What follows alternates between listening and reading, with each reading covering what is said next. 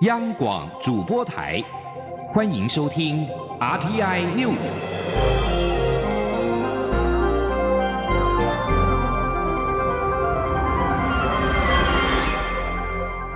听众朋友您好，欢迎收听这节央广主播台提供给您的阿天 News，我是张顺祥。欧盟解除台湾远洋渔业的黄牌，蔡英文总统二十七号在脸书表示。政府致力守护年产值新台币四百多亿元的渔产外销，我们成功了。总统表示，因为这项黄牌的影响，有些国际贸易商不愿意购买台湾的水产，鱼价更因为贸易商担心台湾被进一步的列入红牌的名单，出现了下滑的趋势。整整四年的时间，台湾的远洋渔业在国际的牵制风险之下，发展受到了限制。而行政院长苏贞昌也表示，经过政府跟渔会还有渔民的沟通，加上修法，台湾终于被移出了留校查看的黄牌名单。事实上，欧盟在二零一五年的十月将台湾列为打击非法捕捞渔业 （IUU） 不合作黄牌警告国家。历经三年多的努力，农委会在二十七号晚间临时举行记者会，宣布欧盟执委会决议，将我国从欧盟打击非法捕捞渔业黄牌名单当中移除。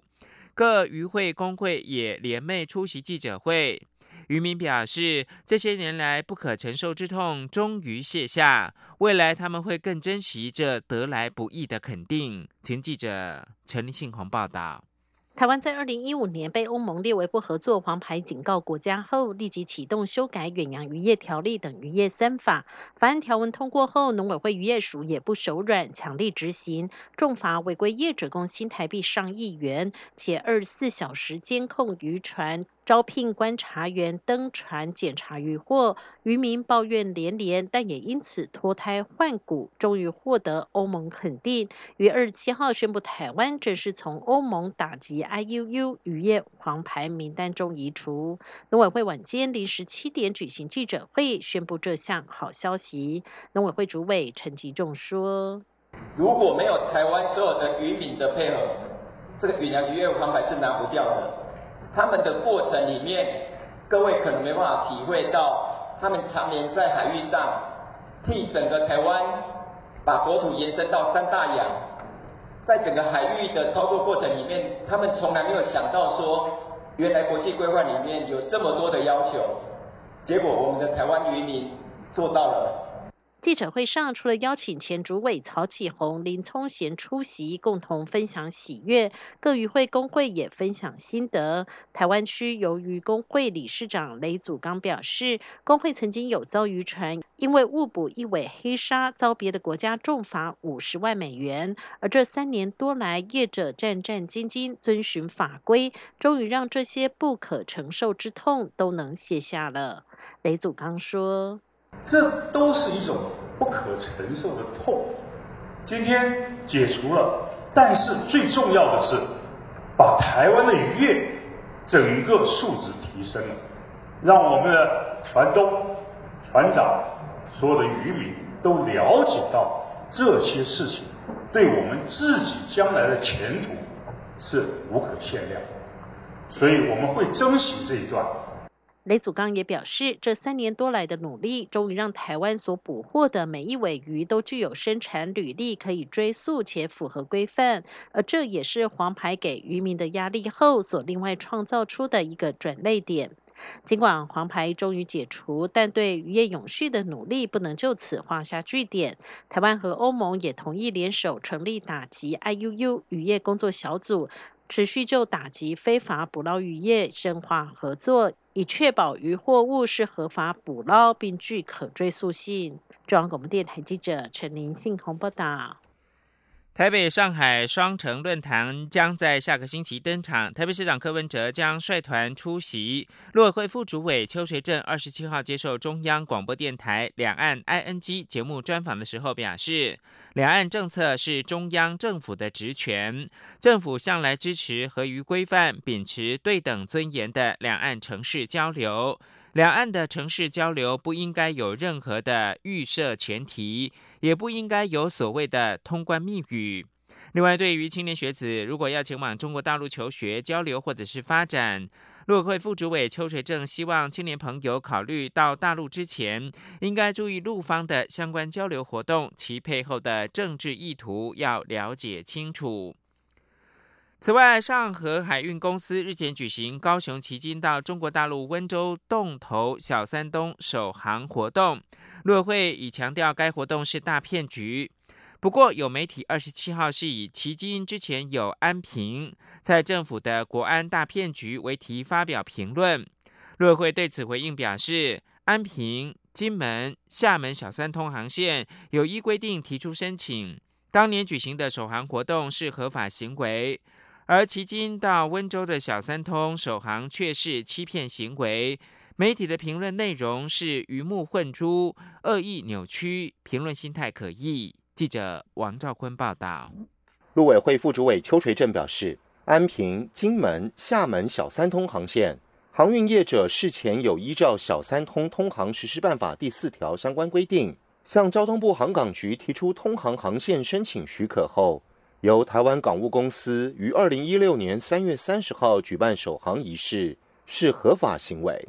邱垂正指出。上河海运公司在六月二十六号办理的高雄旗津至温州洞头小三通首航，不仅未经许可，旗津及洞头也都不是小三通港口，加上上河海运公司没有船舶运送业许可证，且已宣告公司解散。邱垂正说：“宣称首航的两艘船目前还在高雄港内，目前没有航行到中国大陆，凡此种种，显示所。”所称的首航实为欺骗。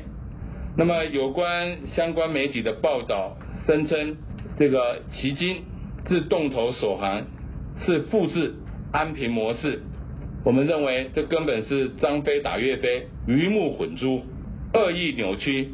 这种评论心态可疑。邱垂正表示，此事有无涉及违法部分，将会同相关主管机关进一步查明，依法处理。与地方政府相关的另一件事是，台北、上海预定七月初举办双城论坛。台北市长柯文哲日前表示，没有安排与中国大陆国台办主任刘捷一会面的行程，但若不期而遇，也不会回避。邱垂正对此回应指出，不会有不期而遇的情形，因此要提醒台北市政府申请附录时，依规定提出交流计划书。如有变更行程，事前应依规定办理补件。至于经济部投审会驳回台北市双子星开发案一事，邱垂正指出，投审会已有相关说明，陆委会支持投审会的决议。此外，民间团体在 G20 召开前夕前往香港驻台机构，呼吁各国领袖表态反对逃犯条例。邱垂正指出，会持续密切关注香港情势及后续发展。中央广播电台记者王兆坤台北采访报道：为了推动重新统一，北京当局在台湾建立支持者网络，以利润丰厚的商业机会换取台湾商人支持统一的立场。不愿透露姓名的台湾国安机关官员表示，亲中团体对台湾构成了威胁。路透社报道，台湾政府表示，这类行为相当危险，但没有触犯法律。陆委会的副主委邱学正告诉路透社，只有修法巩固我们的法律，才能够强化国家安全的体系。中国国台办和中共中央统战部内部的文件显示，年度工作报告和会议记录表示，中共正在实行以亲中组织为中心的计划，并且被列为优先重点。报道声称，这些文件并没有显示中国大陆与亲中团体有任何资金的往来，但潜在的关联仍是引发台湾当局的忧心。焦点关注到是二十国集团高峰会今天开始在日本大阪举行，旅日的维吾尔人二十七号在大阪发起示威活动，呼吁二十国集团不要漠视维吾尔人遭到屠杀的问题。明天，维吾尔族海外领袖热比亚将在大阪召开记者会。旅日维吾尔人跟支持者二十七号下午在大阪举行示威游行。游行人士认为，目前在东突厥斯坦，也就是新疆维吾尔自治区发生的人权危机，国际需要做出紧急的反应才行。游行队伍喊出的是习近平需停止对维吾尔人的种族清洗、种族屠杀，饥饿时不要漠视维吾尔人被屠杀的问题等口号。而在台湾，二十国集团召开前夕，多个台湾的民间团体跟台港生代表在香港经贸文化办事处前呼吁各国领袖表态反对送中条例。他们也向香港经贸办事处递交了陈情书，要求港府尽快成立独立调查委员会，回应民间的五大诉求。记者欧阳梦平报道。G20 高峰会将在六月二十八号于日本大阪举行。美国总统川普与中国国家主席习近平也将会面。香港民众在二十六号晚间举办集会，试图在 G20 峰会开幕前夕吸引国际关注香港问题。香港网友则计划在数家知名国际媒体刊登公开信，敦请 G20 和各国民众关注香港逃犯条例修订争议。在台湾，多个民间团体及在台港生代表，二十七号下午也到位于台北市的香港经贸文化办事处前召开记者会，呼吁各国领袖反对送中条例。台湾人权促进会秘书长邱依林表示，虽然 G20 是经济论坛，但经济谈判不应该以牺牲人权为条件。虽然中国已经表示不打算在 G20 谈论香港问题，他们还是要再次呼吁各国领袖应该表达立场，一起反对送中条例的通过。在台港生代表熊廷志也强调，香港政府始终没有正面回应数百万民众的诉求。他们呼吁各国领袖站在香港人这边，为他们发声。他说：“两百万人上街头，啊，行动一波又一波，但是香港政府却仍然没有正面回应我们的诉求。这样的政府已经不是善治，已经不是一个代表香港人民的政府应该有的作为以及态度了。” G 二十高峰会，我们呼吁，我们再次呼吁，我们诚恳的呼吁，各国领袖能够站在香港这一边，为我们发声，谴责香港警方的暴力行为，以及支持我们的反中反送中运动。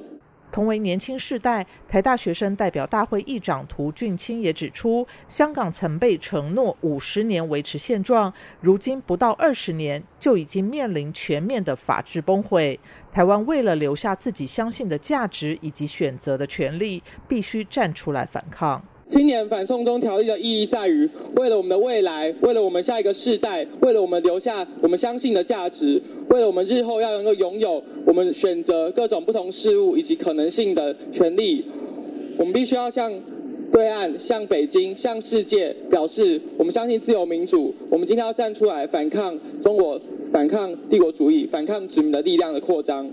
这些民间团体也向香港经贸文化办事处递交陈情书，要求港府针对警方在反送中运动中过度使用暴力、滥权等情况，成立独立调查委员会，并立即释放被捕的示威人士。同时要求港府回应香港民间所提出不检控示威者、取消定性暴动、追究开枪责任、撤回送中恶法以及林郑月娥下台五大诉求。香港经贸办事处由新闻主任傅雪莲代表接受，并表示会将陈情书送交香港政府。中央广播电台记者欧阳梦平在台北采访报道。为声援香港反送中诉求，台湾跟香港的音乐人也动起来，串联录制歌曲，称表达支持。歌曲最快在今天二十八号对外发布，希望鼓励香港的民众坚持信念，冲破黑暗，翻过高墙，撑起希望，一直到天亮。记者江昭伦报道。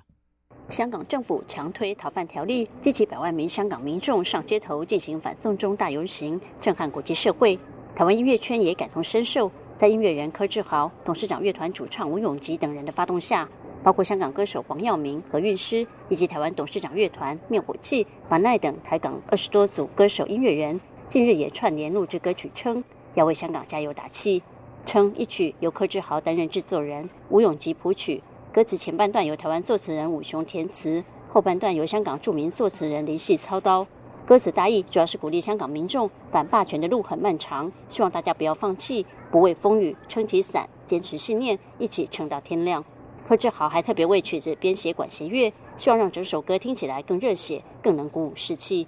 柯志豪说，台湾许多人成长过程中都有香港元素，像是看港剧、听广东歌、看香港武侠片等。台湾与香港看似有距离，其实很近。如今看到香港的现状，他感触很深。希望借由这次台港音乐人串联大合唱，力挺香港。柯志豪说：“香港跟台湾本来就有一种在时间轴上面的，就是一起在走的。我觉得其实有一种联系，一定有一种默契在，就香港跟台湾真的有一种很看不见的默契那样子。那现在看到香港这个事情现在是这样，其实我觉得那个那个感触其实是很直接的啊。那更何况我们我们面对的事情其实也有关联嘛，其实等于一体两面啊。”柯志豪表示，目前台港歌手正不眠不休进行最后录音配唱，歌曲搭配影片，预计最快二十八号就会对外公布，希望带给香港民众更多希望与力量。中国电台记者张昭伦台北采访报道。美国参议院院会二十七号通过二零二零财政年度国防授权法，支持对台湾军售，美国军舰也应该继续的定期通过台湾海峡。参议院二十七号是以八十六票赞成、八票反对通过了参议院版本的二零二零年度国防授权法。二零二零财政年度国防授权法仍需等待众院通过众院版本，并且经过参众两院的协商讨论，最后的共同版本。在经过两院院会表决通过之后，法案送到白宫，经过总统签署之后，才能够正式的生效。白宫经济顾问科德洛二十七号表示，美国总统川普同意不会对他和中国国家主席习近平会谈提出先决条件，但他仍将持续对中国产品加征新关税的威胁。川普跟习近平预定在台湾时间二十九号上午的十点半，在二十国集团的高峰会场边会面。华尔街日报二十七号曾经引述知情的中国官员披露，习近平计划向川普提出条件。包括了解除禁止将美国科技产品卖给华为的禁令。至于南华早报，则是援引消息人士说，华府跟北京已经就两国贸易争端达成了暂时的停火协议，这将推迟美国征收新的关税。这里是中央广播电台。是阳光，翅膀打开了世界之窗；是阳光，翅膀环绕着地球飞翔。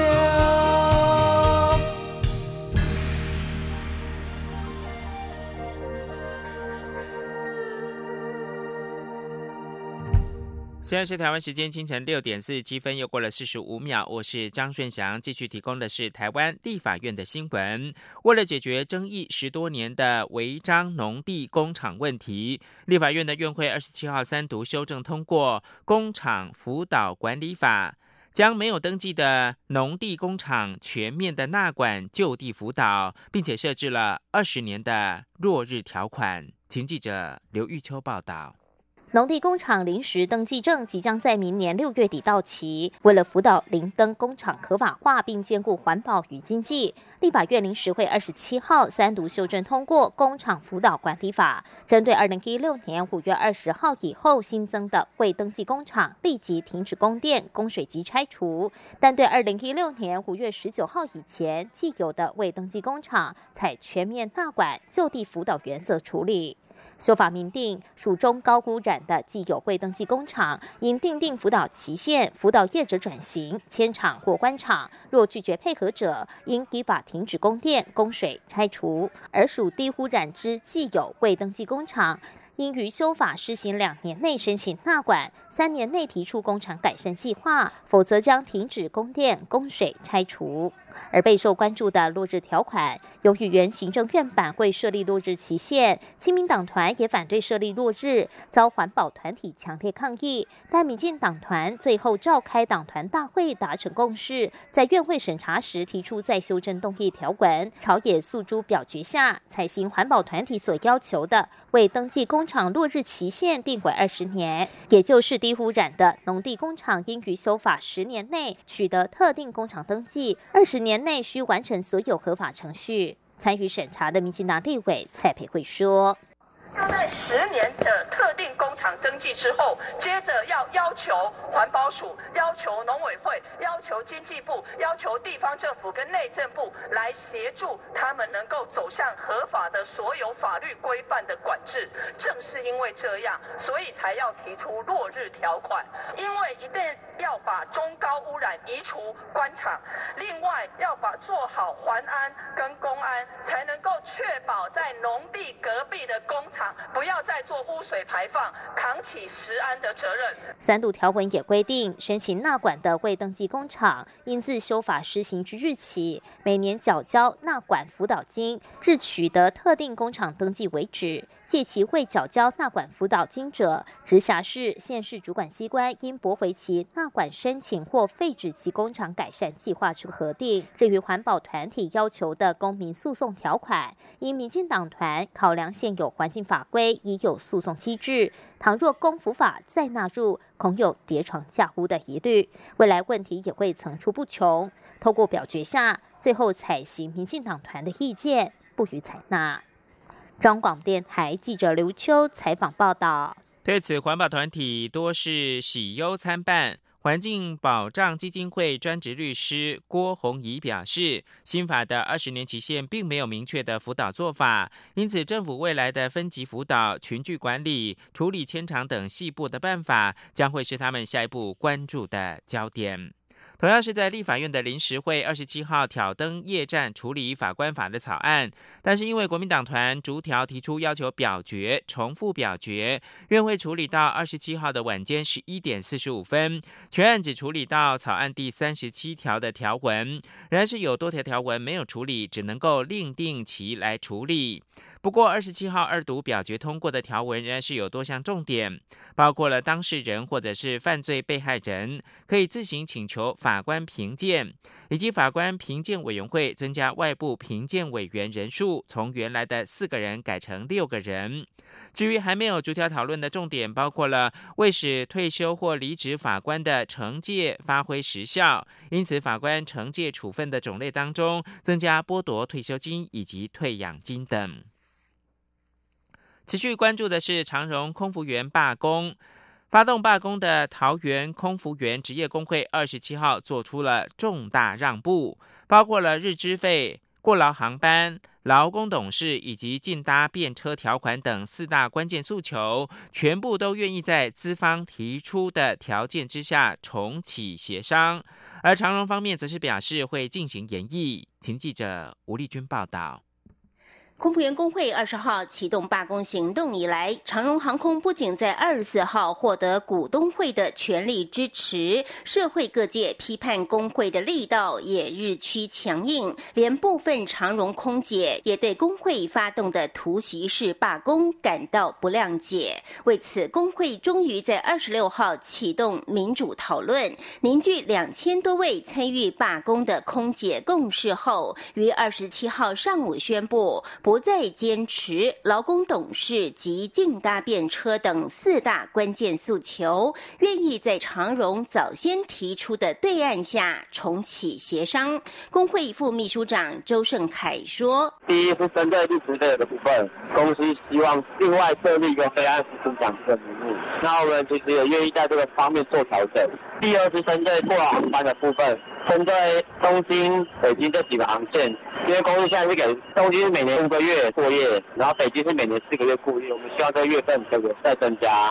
然后第三是关于经营自己的部分，我们认为适当提出了增加劳资会议跟美季是种种会议是可以考虑接受的。那进大便车部分呢？哎，我们可以考虑用中会团结班代替。周胜凯指出，工会原本要求日资费从每小时新台币九十元提高到一百五十元，现在同意以非安服勤奖金代替，但具体数额仍需协商后才能定案。过劳航班部分，工会原本诉求北京、东京等航班一律改成过夜，但资方只同意在夏季雷雨季节可过夜。工会原则同意，但希望多。增加几个月，具体增加的月份数也要上谈判桌再决定。另外，工会不再坚持增设劳工董事，但希望在每季董总会议中得到必要的经营资讯。至于其他调整的诉求，还包括国定假日双倍薪，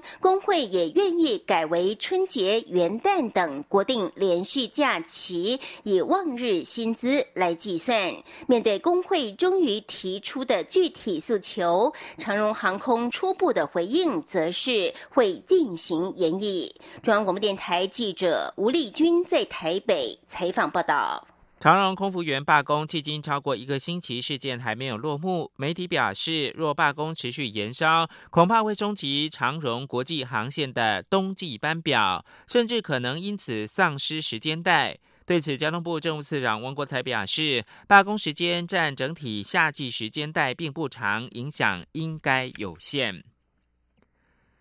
教育部接获建国科技大学印尼籍学生陈晴护照跟居留证遭到攻读中介公司扣留，并且被迫超时工作，甚至八个月来已经被不当扣薪高达新台币十二万元。教育部在二十七号晚间表示，查证属实，要求建国科技大学立即的追回学生被扣缴的费用。记者陈国维报道。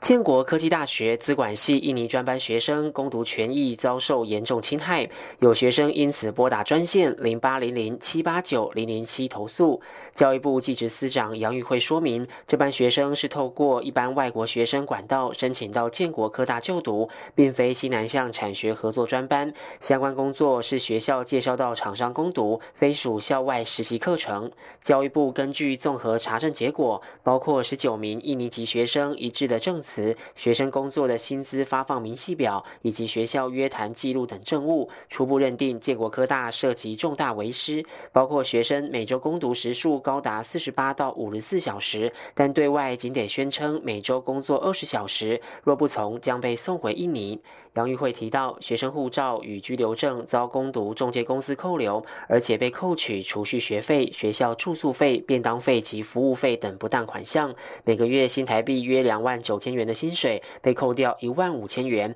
时间还长达八个月，等于被克扣十二万元。其中，厂商与学校都表示没有向学生收取便当费，所以攻读中介公司恐设有向学生榨取金钱情事。教育部将转请减调单位处理。教育部次长刘梦琪表示，学校对许多情况都宣称不知情，恶性重大，教育部一定会查到底。权益受损要回复，好，那个钱要追回来。因为如果钱进了学校，那学校会面对更严重的处分；如果钱没有进去学校，那就是有诈欺取财了。教育部指出，由于今年三月才针对建国科大以代办费名义向境外学生收取行政管理费，以及学生超时工作等违师事项，惩处学校自一百零八学年度起不得招收境外学生，所以这次将把学校新增列入专案辅导学校，以及扣减相关奖补助经费。教育部表示，这个专班共有三十二名学生，目前有十九人出面投诉，还有多少学生受害？教育部已通知印尼驻台北经。经济贸易代表处下周将共同前往学校追查。